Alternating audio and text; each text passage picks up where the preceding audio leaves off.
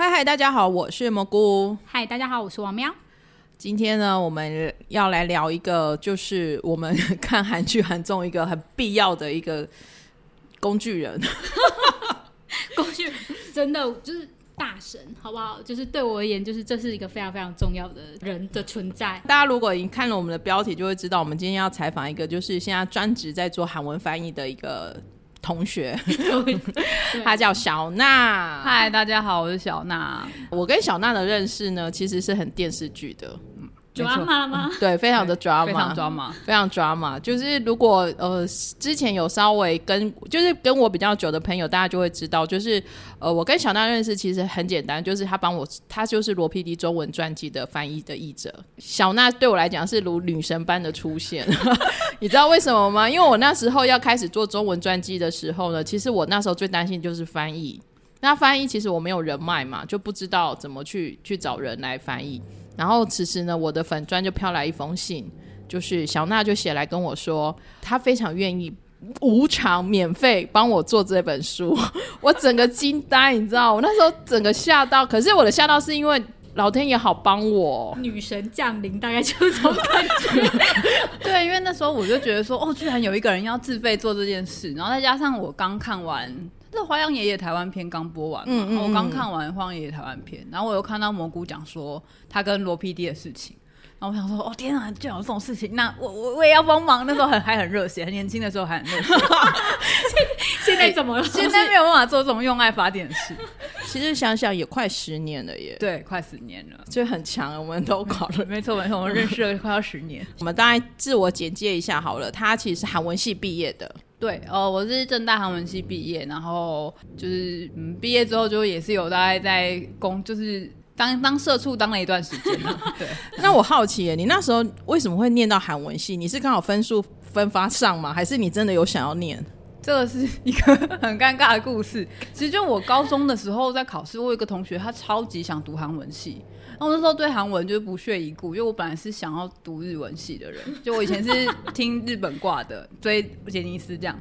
然后我想说我要上日文系啊，然后我就就考完以后，我想说我就填填填，那个分数就是有点尴尬，它有一点你要说它很好也没有很好，但你要说它很差也没有很差，所以我就填就是填填了几个我想要的系，然后到第六个志愿我就开始乱填，然后我就填上哦，我之前我同学很想要上韩文系，那我就来填韩文系好，于是我第六个就填韩文系，谁知道我第六个就上了。呃，就是这这件事情教导我们各位小朋友，志愿千万不要乱填，至少前十个不要乱填。至少不一定这是一种命运啊。对，我觉得这就是开启了我跟韩国剪不断理还乱的命运。呃，其实很多念了韩文系，不见得会继续从事就是韩文的工作。那你是怎么样开始走上韩文译者这件事情？其实就是毕业的时候，然后在等。有点算是在就在找找工作吧，在等工作，然后就也是会有学长姐介绍啊，或者老师介绍说，哎，有一个翻译的案子，你要不要做做看？然后想说，哦，好啊，那就来做做看。然后就做着做着就觉得，哦，好像还蛮有趣的嘛。然后就一边当社畜，然后下班回家就翻译这样。哇，下班之后还有精力哦。现在也觉得那时候真的很了不起。年轻二十几岁的时候什么都可以做好吗？对，二十几岁的时候就是下班回家，好像继续翻到十点多，然后再洗澡睡觉，然后周末也继续翻，都觉得没有问题。但现在就觉得不要周末让我休息，我什么都不想做。小奈现在这样算起来，你经历你做翻译做几年了？应该这样就步入年龄嘞。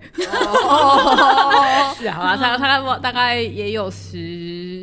也超过十年了，不用那么精细，十一二年，十一二年，不用那么精细。我们我们保护，我们保护，超过十年，超过十年。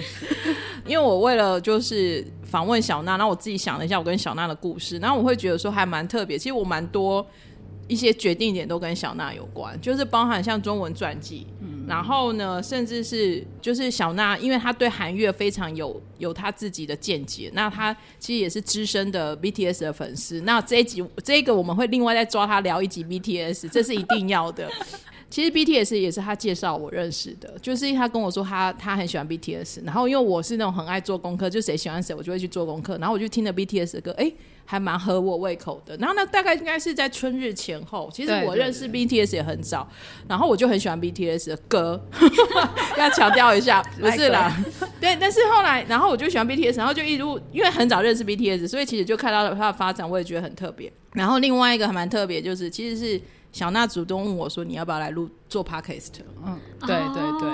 对你有说过，对，就是那时候我还在想过我要不要做 podcast 的时候，小娜就突然有一天，其实我们两个比平常是没怎么在联络的，平常没有在聊天的两个人，对，我们平常其实很不太聊天，然后都是很功能性的时候就突然出现，对，就是想到想到哦这件事情好像可以跟蘑菇说，那就来跟蘑菇讲一下，讲完话题就结束。对对对，或者是人家问我要不要介绍翻译的时候，我就会问说：“哎、那小娜你要不要接一下？” 就我们两个都是非常的功能性。然后他就去年的时候，突然十月还十一月的时候就跟我说：“哎、你要不要做 podcast 的？”然后你为什么会那时候想要推荐我做 podcast 啊？因为其实就是我听了别人的 podcast，然后就是那个 podcast 他是专门在讲日剧、日日文，就是日本音乐这方面，然后他就访问了日文译者，然后我就想说。好像因为因为你也想被我访问吗？不是因为我觉得那个译者这件事，就是很多人在看韩剧，现在现在 OTT 这么发达，然后很多人在看韩剧，但是大家都不太了解翻译是怎么运作的。然后我就觉得哇，这这个做的很好哎，那有没有人可以做韩韩国这一块呢？那我就想到蘑菇这样，哦然后我就抓了王苗。对，就等于是我今今天可以好好的聊一聊。对，所以就我们我们铺成一年，我们做了五十集之后，确认我们不会倒之后，我才找了小娜过来说，好，我们可以来聊一下韩文翻译的。我其实想要知道小娜学韩文，因为其实很多人很关心，就是怎么把韩文学好。我们不用要做到翻译的等级，可是。怎么把韩文学好？你有没有个人的 paper，，或者是说你是怎么把韩文就是学好的？我跟你说，你就是找一个你有爱的东西投入就好，学任何东西都是这样子。找一个有爱的东西去投入，然后就把它学得很好。那你有爱的投入是？我那时候那时候是黑历史哎、你不是日本挂的吗？我是日本挂，所以我就一直在这就是在大学那四年非常非常的痛苦啊！我觉得天哪，这根本不是不是我的职志，我就不想要做这件事。我毕业之后不想要用韩文赚钱，殊不知在我毕业的那一年，就韩月就突然大红，sorry sorry 在亚洲大红啊。所以你也是 Super Junior 的，我不是我不是我不是，so sorry so 还没还没，我还没有讲到那里。强烈的反，就是强烈的那个抗拒，这样子也会让那个 Elf 就是觉得。elf 们千万不要生气，我不是讨厌 Super Junior，而是他们不是我的入门。对，我觉得如果就是他，就是那个小娜他自己有一个粉砖，如果你知道他的粉砖的话，那你就会知道他的那个 style 其实跟那个流行音乐其实有有差距的。对对他的粉砖，我们留在最后来揭晓。对，就然后我就是在大概就是韩乐突然在亚洲爆红那一年，然后我想说天哪，怎么会这样子？我就开始有比较有在听韩乐，就会听一两首，然后就某突然我就喜欢上 C N Blue 了。对，而且我不知道你是西烟不入的粉丝、哎对因为是有多么的不熟。就因为因为后来就是在喜喜欢 C N Blue 的路上就发生了很多事情，这 这这些事情就不堪回首，我们就不要再提了。总之就是喜欢上 C N Blue 之后，我就觉得那时候的资源没有这么发达，然后大家即使是要看微博的资讯也没那么多，然后所以就变成说，那我想说好啊，那既然我会韩文，那我自己跳下来翻译啊，这样，然后我就开始做一些翻译，然后在那一年里面，我的。的韩文能力也进步超多，因为本来就是一个，本来就是一个，就是连哎，你哈 say 又这样子，对，只能只能开口打个招呼，然后后来就是韩文超进步超多这样，然后后来就慢慢慢慢在接触韩乐这一块，然后就渐渐就有喜欢上一些别的偶像啊，然后或是有一些乐团什么的。哎、可是我很好奇，韩文系上的韩文的课程，嗯，大概会是怎样的课程啊？你觉得应用程度大不大？有有，sorry，就是你等一下，们太太犀利了。我们不是可视广播，我没有看到小娜的表情，真的是非常的精彩等一下啊！我要说，对不起，我的问题太犀利了。不是，我就大家也都知道，就在学校上的东西跟实际上学到的东，实际上可以用的东西是有一点差距的。当然，一定会有一些基础是是可以用的啦。可是你不会，就是你实际上在跟韩面对韩国人，或是面对一些韩国东西，或是工作上会要用到的东西，常常都是要再另外去学。那我们就是也可以告诉那些就是正在学韩文的，就是同学，不要抱有太大的幻想，说，哎、你学了韩文，去上韩文补习班就可以有很好的韩文实力，其实都需要再进修的。韩文补习班会恨我，我说的，我说的，不是你说的。那就就其实当然上韩文补习班就是帮大家领入门啦，就带你有一个帮你打一个基础嘛。那剩下你就是要自己去去再去进修再对啊，再进修。那小娜有去韩国进修吗？我有到韩国工作过一年半，所以你没有在韩国念过语学堂，你其实就算是比较像是打工，对，打工度假，没有念过语学堂。然后我是去，我是已经工作一段时间之后，然后才去打工度假。然后打工度假之后又做又拿了工作签证半年才回来，这样。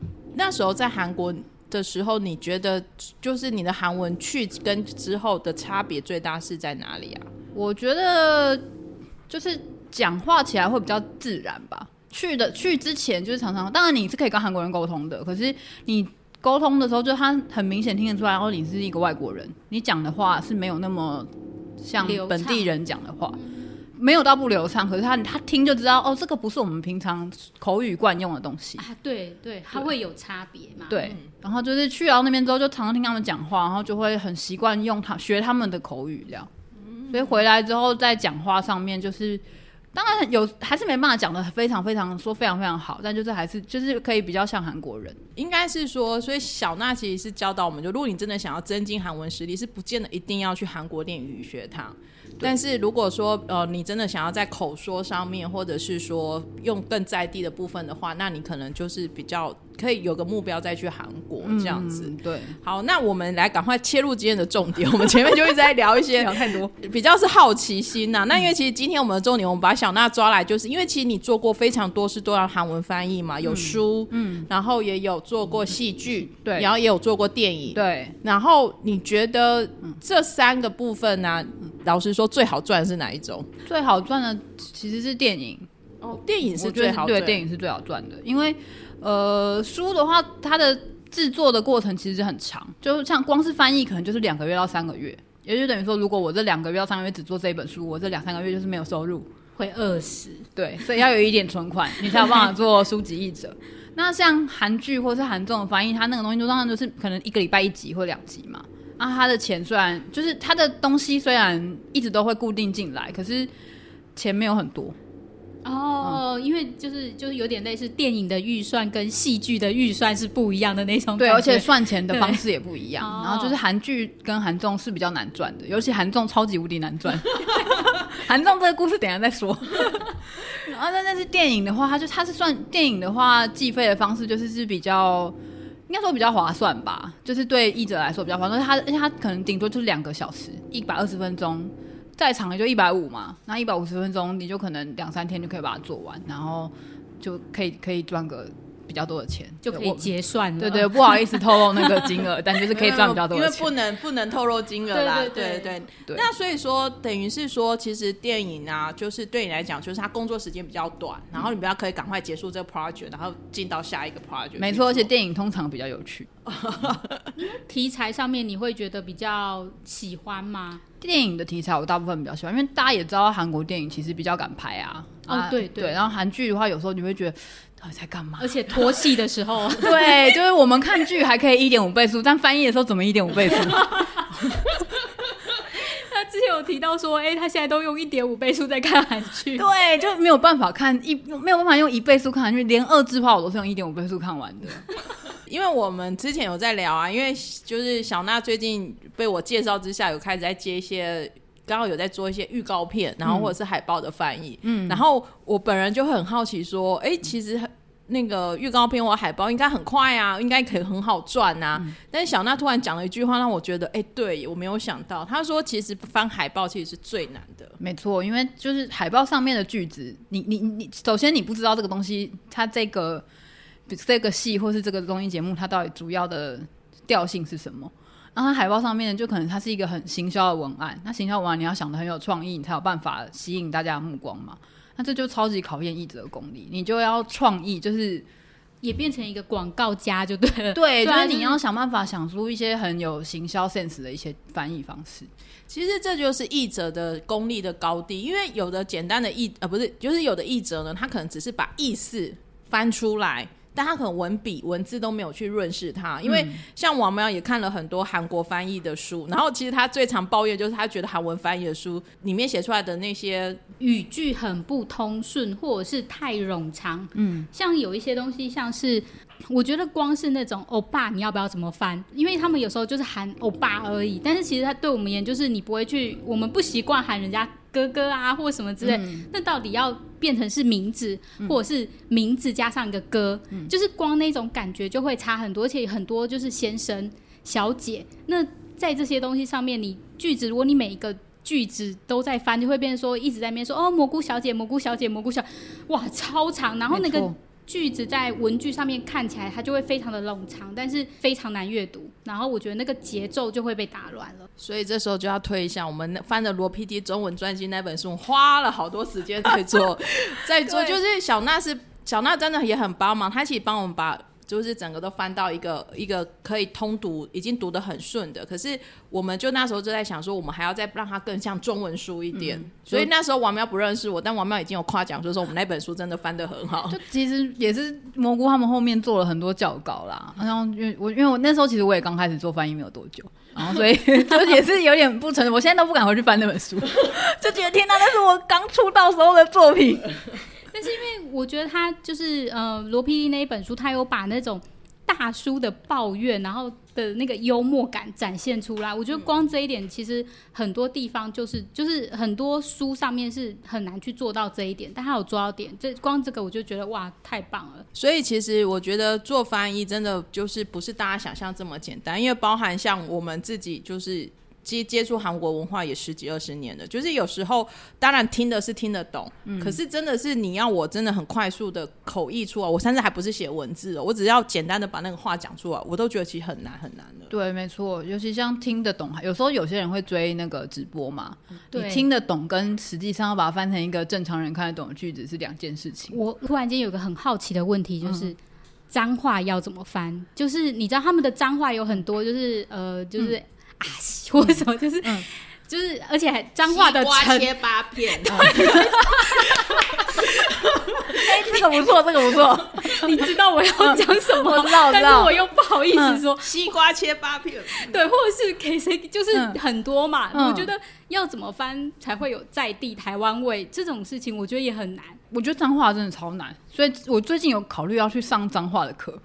有我知道有一个台湾的补习班要上这个，对，所以我就在考虑，我最近就在考虑，我要不要去买这个课程，因为我很想要了解韩文的脏话。对啊，我觉得对这种是不是很难？我觉得有时候就是因为，嗯、比方说我们之前是看盗版的字幕组，那他们其实就是照翻，就是 K C 就是狗崽子或什么，但其实台湾人没有在骂狗这样子，崽子对，没有在骂这种话的，所以我会觉得说，哎、那到底在一般的韩剧里面会出现的脏话就那几个，就是通常平台或是电影上都会，就是会有一个规定说，他们不要太脏的句子，比如说。哦，我们的国骂他们就不希望出现，或是他就会有一个规定说，怎么样的脏话是可以出现的，怎么样的脏话是不能出现的。所以通常就是说，哦，遇到脏话，你觉得这个脏话好像翻成那样会不行，所以那你就一律翻成另外一个东西。好像可是我觉得就是有时候就是因为电影是比较就是写实的，所以如果不翻出那个三个字的脏话，我觉得会没有味道。他们，我觉得他韩国好像也很少真的在电影或是韩剧里面骂出那么完整的脏话。哦，就是其实我会发现韩国可能有更脏的话，但是其实可能因为剧本的关系，对他他们还是有克制。。对对，因为以前我们看盗版的时候啊，可能因为帮盗版翻译的可能很多是朝鲜人或怎么样，其实他们会把韩国的俚语或谚语还在旁边做解释。说实在话，我觉得。我们没有去要求了，但是就是说，比如台湾比较多像现在正版 OTT 的翻译，它就比较中规中矩。嗯，然后呢，有时候他还会搞不清楚那个俚语的意思，所以其实我觉得你们当译者的也很辛苦，是你们有时候要去追很，也要熟读这种韩国的各式各样的俚语，然后甚至是新的外来语。没错没错。韩国好多外来语韩国超多外来语，还会有很多新潮语，就是他们就会创造一些还有简语，对对，像虽然现在他好像很生气。非常，你知道那有多困扰吗？尤其是外来语，外来语你就会觉得天哪，这个因为他就是把外来语就是一个外文的用韩文拼出来嘛，那你就要先拿韩文去搜寻这个原本的外文是什么，然后再拿这个外文去 Google 说哦这个外文是什么意思，所以你根本不是在做韩文翻译啊，就是会让人觉得神奇的到底是怎么样？所以我们就是解，就是今天还有一个很重要一点，就是韩文翻译并不是韩文翻译。你就会觉得天哪，可以说中文吗？可不可以说中文？说到这个，我记得小娜有跟我说过说他们有时候在翻韩国电影，或甚至翻一些像 Netflix 或是一些那个 OTT 的时候，就是韩方会很贴心的提供你英文字幕。对，但是那个英文字幕其实有时候会跟韩文的句子落差很大，因为就你们也知道，就是其实文化是有一点落差的，所以英文有时候是没有办法传达出韩文想要表达那个意思，就可能它这个韩文是有一个潜台词的。或者是它有一个潜在的意思，比如说他可能你从这句话里面可以判断出这两个人的关系，或者是对，因为敬语，然后非敬语或什么，因为台湾人不太用这些东西，但是对有没有讲这个，就是有没有有，有就可能差很多了。，对，然后就是英文的剧本是看不出来这个东西的，哦，对，因为英文也不太有，就是那种敬敬语的关系。而且就是他们提供英文，我就觉得提供英文剧本也是会让人很困扰。就是有时候其实你会真的听我我们即使是韩文译者，其实也不见得完全可以百分之百听得懂电影在讲讲什么，或是那个剧在讲什么。因为有时候他真的就是会很糊吗？很糊，或者是那个话你就是真的听不懂他的意思。或者是那个什么，就是方言吗？就是方言因为比较少，因为韩韩国的话，他们是比较规定都要用首尔话嘛。像这几年慢慢慢慢有有变，可是以前都是规定要用首尔话，所以就变成方言的部分会比较少。可是有时候你就真的会听不清楚他到底在说什么，那你就会觉得这个剧本你给我干嘛？对，就 是就是给这个剧本根本就是它那不如是一个鸡肋的剧本。倒不如给你全韩文的剧本。没错，没错。我们那我们就是岔题。那你觉得嗯就是哪一个韩国演员的那个口语，就是那个讲话是很清晰，然后你很喜欢，因为他讲话你就可以很正面表列，我们正面表列。对，哪一个韩国演员讲话很口语很清晰？没有，玄彬，那个我觉得玄彬还蛮不错的。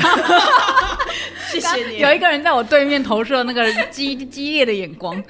对啊，因为我觉得那个讲话清不清楚，其实对那个很重要嘛。没错，我有一次接到一部，他就是那里面的人，所有人，我不知道他是他是角色设定就是要这样还是怎么样，反正那里面所有人讲话全部都含卤蛋。然后那个剧本我收到的是韩文剧本，但是那个剧本跟剧情完全不一样。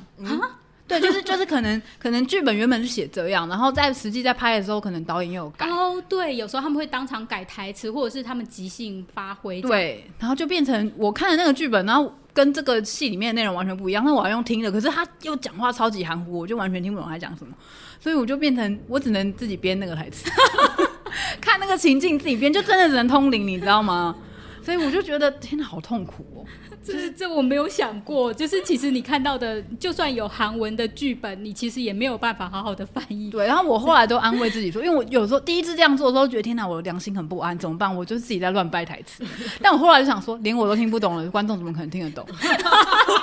自信心，自信心，我就。觉得我就会这样告诉我自己说，连我都听不懂，观众一定也听不懂，就这样就这样就这样过去了。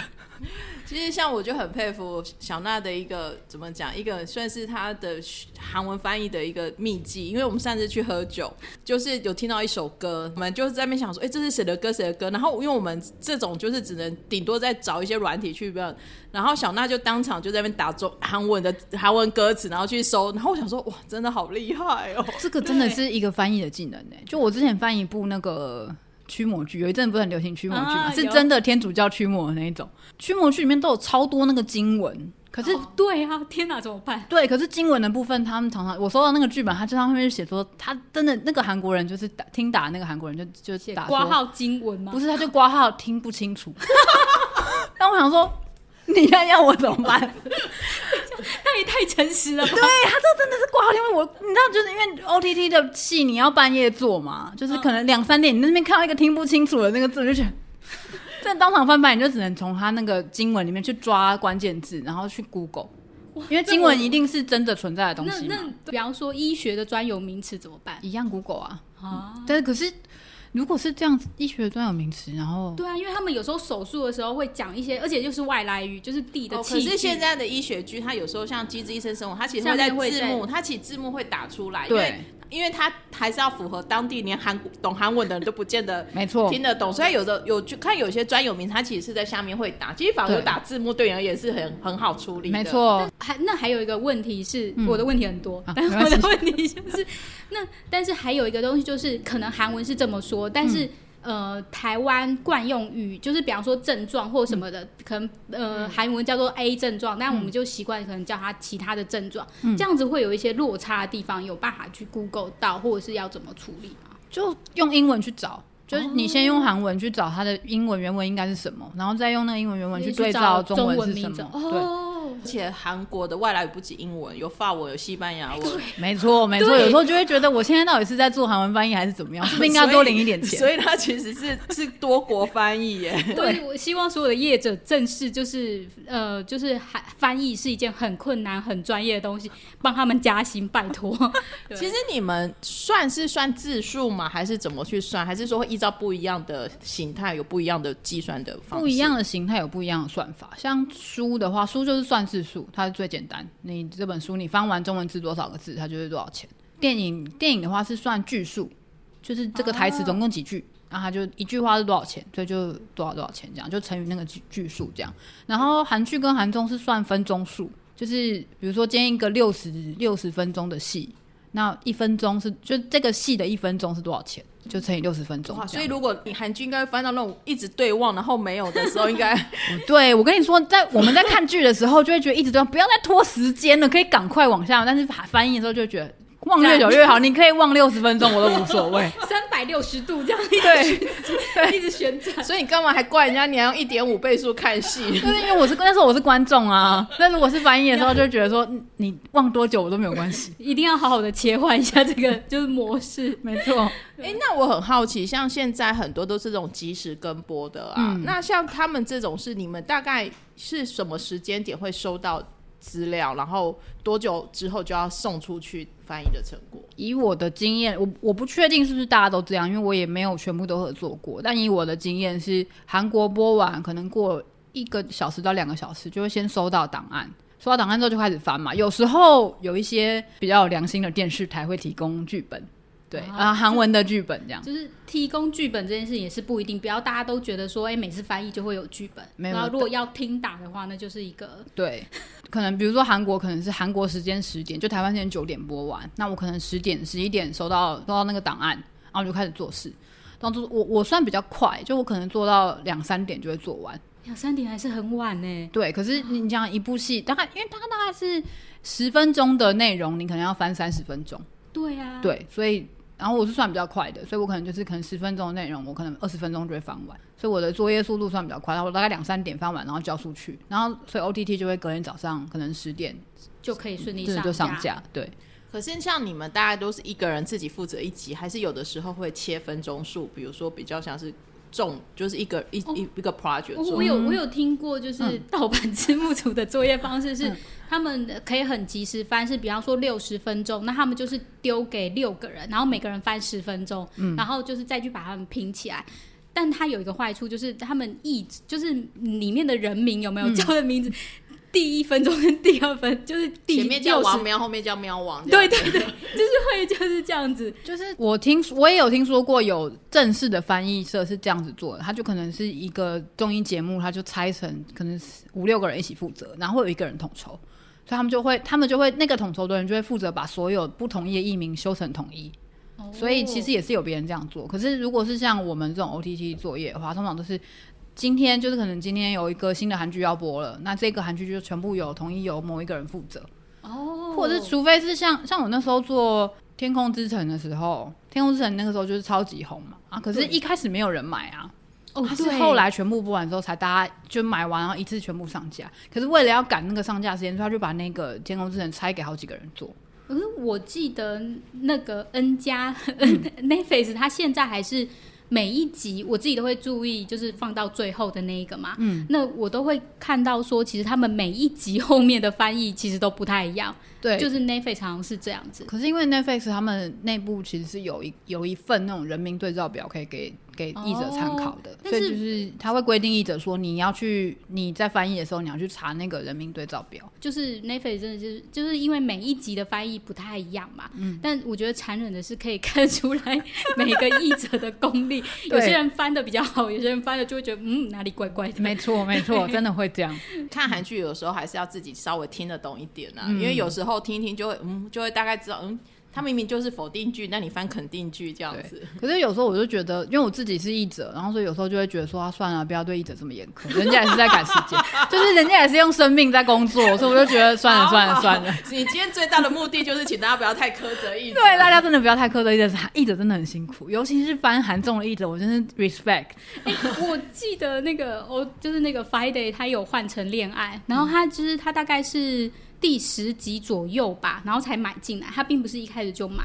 但我觉得真的非常非常佩服他们，因为换成恋爱一集含重要二十呃不两个小时以上，但他们在很短的时间把前面的十几十几集补齐，哎，我觉得超佩服的。那个是用译者真的很辛苦。对，我觉得那个译者应该有燃烧的感觉。对，所以其实有时候如果就是像我自己在看《机智的山村生活》，用 Friday 看，其实如果你是当天马上就跟着看，你就会看到很多错字。然后你如果晚几天看，那个错字就会被修掉。我其实是很宽容大方的，因为我觉得反正就是意思你有追到就好了。其实真的是你在赶那个稿子，在赶那个截稿的时间的时候，你是真的没有办法那么精准。而且没办法再听第二次。对，因为你等于你要从你要再重新去听第二次，你就这样要再花两个小时啊。嗯，那我哪有这么多两个小时可以？对时间很宝贵。对，时间很宝贵，就是平台那边也要也要上字幕，就上字幕也是时间，而且就是那个节目多长，上字幕就多久，所以是没有没有这个两个小时去所以我。们刚刚在问小娜，她就说她其实非常坚决的不想翻韩综。没错，没错，我曾经翻过一次韩综，然后我就死亡。对 他那个韩综九十分钟吧，我大概要翻八个小时才翻得完。我不得不说，因为他们的繁韩综真的都很长，就是你知道，就是我电视台做过懂也没用，哦死也没用的神秘杂学字典的翻译统筹，我知道的。对，就是那个他们，因为大家看过韩综，一定都知道说他韩综就是大家没有空白，不停的讲话，然后有一大堆的字幕，让你不会觉得无聊。对，所以你就是翻译就变成是他一分钟的内容，你要翻十分钟，至少翻十分钟才翻得完。真的很辛苦，大家真的要心存感激啦。虽然呃，像 OTT 当然翻译是一定要做好，这个是没有问题。可是因为有时候要跟时间赛跑，所以我觉得大家也可以稍微宽容一点啦。说实在话，我们自己在工作上有时候写份报告什么也都很容易有错字啦。我觉得这个这一点要大家多包容一下。小娜，你的案子都是怎么来的、啊？我是很好奇，口碑吗？还是就是就大家就会介绍啊，这个圈子就是很讲人脉。这个圈子超讲人脉，就是你一定要有一个认识的人带你进来，或者是你身边有一个人已经在这一行里面工作了，然后他会介绍案子给你。像我现在就是属于那种，我的案子真的好多，我真的求求身边的人可以赶快加入这个 这个圈子。哇哦！也没这样这样讲哎，想做翻译的，请跟我联络，我把你介绍给小娜。但是要送上你的过去的翻译的作品。对对对，要审核一下。因为像像我当初也是，就是老师啊、学长姐介绍，然后才开始慢慢慢慢有接到一些。当然初期的时候也自己有去投一些翻译社或者是一些出版社，但后来就慢慢慢慢，就是可能编辑认识的编辑之间会互相介绍，或者是一些电影厂商啊或者怎么样，他们就会说，那可能在别的公电影公司认识的朋友，就会问说，那你有没有认识韩文翻译可以介绍？那他们可能就会互相介绍，分享我的资讯这样。这样也蛮有趣的。其实我觉得做这种个人接案，真的就很讲求人脉啦。其实要到处大家就是要要互相的帮忙。对因为像我自己身边认识几个几个翻译啊、其实也都是不是说我有案子发给他们，而是真的就是就是大家互相就牵在一起。所以有时候有人问我的时候，我也会介绍，或者我有需求的时候，我也可以找到人人人来帮忙没。错，没错。其实做韩文翻译这样子十多年下来啊，我觉得小娜那时候也说，她有一个很严重、很严重、很严重的副作用。就是我现在都不太看韩剧，现在没有办法看韩剧，看就觉得说我这句话我要怎么翻？对吧？我觉得就是我也很想要问这个问题。对，就是在看的时候你就想说，如果是我，我会怎么翻？或是会会真的会习惯性职业病去看那个字幕是怎么翻的？你就觉得哦，这个人这句翻的很棒哎，我要把它学起来。你没有办法认真的沉浸在那个剧情里面。所以你现在都看美剧还是？我觉得我现在都看日剧啊，或是美剧影集比较多，这样就 要找一个我没有办法完全听懂的语言。放空。对，我放空的时候就没有办法听懂了，我就可以哇，真的、哦、享受这样。下班下班，对，要不能接触韩文，没错下班下班没。错，好啊，那因为今天时间差不多了，那我们最后来宣传一下小娜的粉砖好了。小娜其实有一个粉砖，对我其实在网络上经营一个叫做“虚构故事”的粉砖，就是那个那个虚构那个故事，它是一个介绍主要介绍韩乐的的粉砖啦。然后我也有偶尔很偶尔很偶尔会分享一些我看韩剧或者是韩国电影的心得，这样。因为其实我对小娜很佩服，是我觉得她，因为我我跟王喵虽然都听韩乐，但其实我们对韩乐真的没有很懂，因为我不懂韩文啊。嗯 没有，可是人家小娜是可以从韩乐的一个发展啊，包含她的节奏或什么的，我觉得很强哎、我就我还蛮，因为我自己也有追，然后我每次看我都看她的解析，我都觉得、呃、很厉害，很厉害。对啊，因为如果你不懂一个东西的话，你就是有一个好的师傅带入门，就可以迅速的进入那个世界里面。所以呢，我们之后呢决定会继续再找小娜来录嘻哈，因为她很喜欢嘻哈。对对对，我喜欢韩国嘻哈，我最近很认真在追《Show Me the Money》。然后呢，也可能会再找她来聊一些，就是一些可能比较深入的话题啦。那反正我们会持续的努力的，就是把小娜当做我们的客座主持人，因为我跟王喵快要没有题目了。好，没问题，常常找我，常常找我。对，然后呢，我们等一下呢会继续录 BTS，对，然后等一下呢，下一集呢 BTS 呢会比可能会更开心一点，因为我觉得今天就是聊的有不过我觉得这个超有趣，韩文的就是韩翻译的那个内幕，我觉得好有趣。嗯嗯，好哦。那如果你也希望这样子的一个节目的话呢，你也可以呃在我们的 IG 上留言，看你还想要听什么样的一个韩国的一个业的切入。比如说，我们也在想说，或许我们也可以聊那个版权买卖的，或者是还有什么的，然后就要使用我的各种人脉。那 podcast 也要讲人脉。对，我想说，哦，版权买卖，那我们要去哪里找人？就只只好在我的粉砖推，哎、有了谁可以跟我谈版权买卖了？或者是你觉得你在韩，你跟正在跟韩国起处于一种很有趣的一个行业，你也可以自我介绍啊。对，比如说像呃，突然想到韩国半导体，但可能会被骂。好哦，那今天就是我们的 podcast，那我们下一集继续跟小奈来聊 BTS。那今天就是我们的节目喽，谢谢大家，大家拜拜